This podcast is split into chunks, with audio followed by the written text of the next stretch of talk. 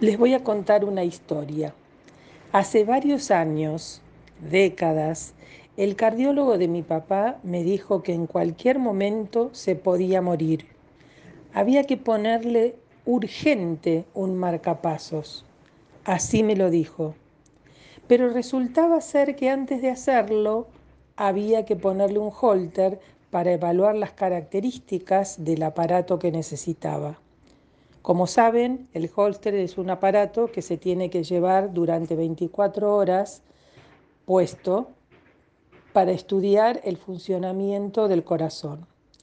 El tema era que en el lugar donde vivíamos, San Miguel, provincia de Buenos Aires, no había disponibles. Estaban todos ocupados. El tiempo apremiaba. Pensé qué hacer Decidí llamar a la obra social para comentarles la situación y preguntarles dónde había holster para colocar el mismo día. Afortunadamente había en Capital. Tenía algo así como una hora de auto, pero había otro obstáculo. No sabía dónde estaba mi papá. Ajeno a todo, había salido a, hacer compras.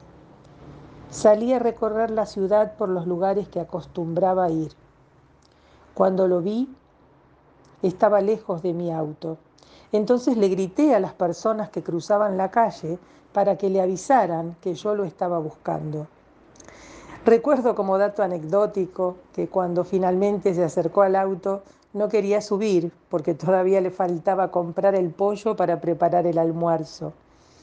Le dije que eso no era lo importante ahora, que subiera, que en el camino le explicaba. Obviamente no le comenté la urgencia, solo que el holter que había que ponerle estaba en el centro. Hubieron otros obstáculos en esta situación, importantes.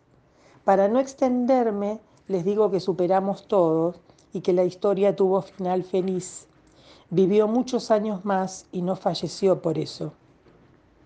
En una de las consultas, después que pasó todo, el médico le dijo, usted vive porque su hija es una leona.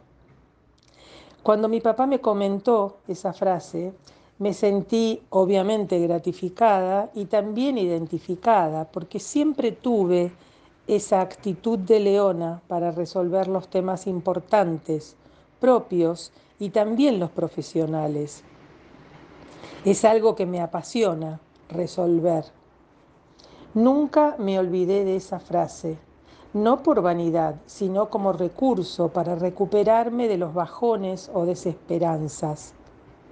Es clave saber qué es lo importante en cada caso. No siempre es la vida, por suerte, pero sí hay prioridades y a veces se pierden de vista. Sea cual sea la situación, nunca hay que dejarse agobiar, porque siempre hay algo diferente por hacer. El tema está en descubrirlo. Tal vez le sea útil que comparta lo que me pasa. A mí me sucede algo así como que siento que entro en un modo operativo.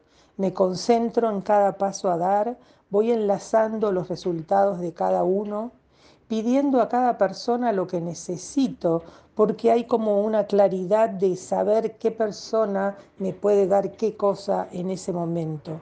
También es cierto que se descubren características que no conocíamos, propias y también de otras personas.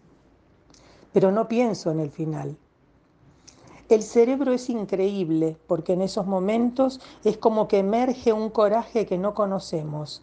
Sabemos qué hacer si corremos las emociones y nos concentramos en los hechos y los pasos a dar. Después viene el relax y nos sorprendemos de lo que hicimos y también ahí sentimos el agotamiento y descansamos.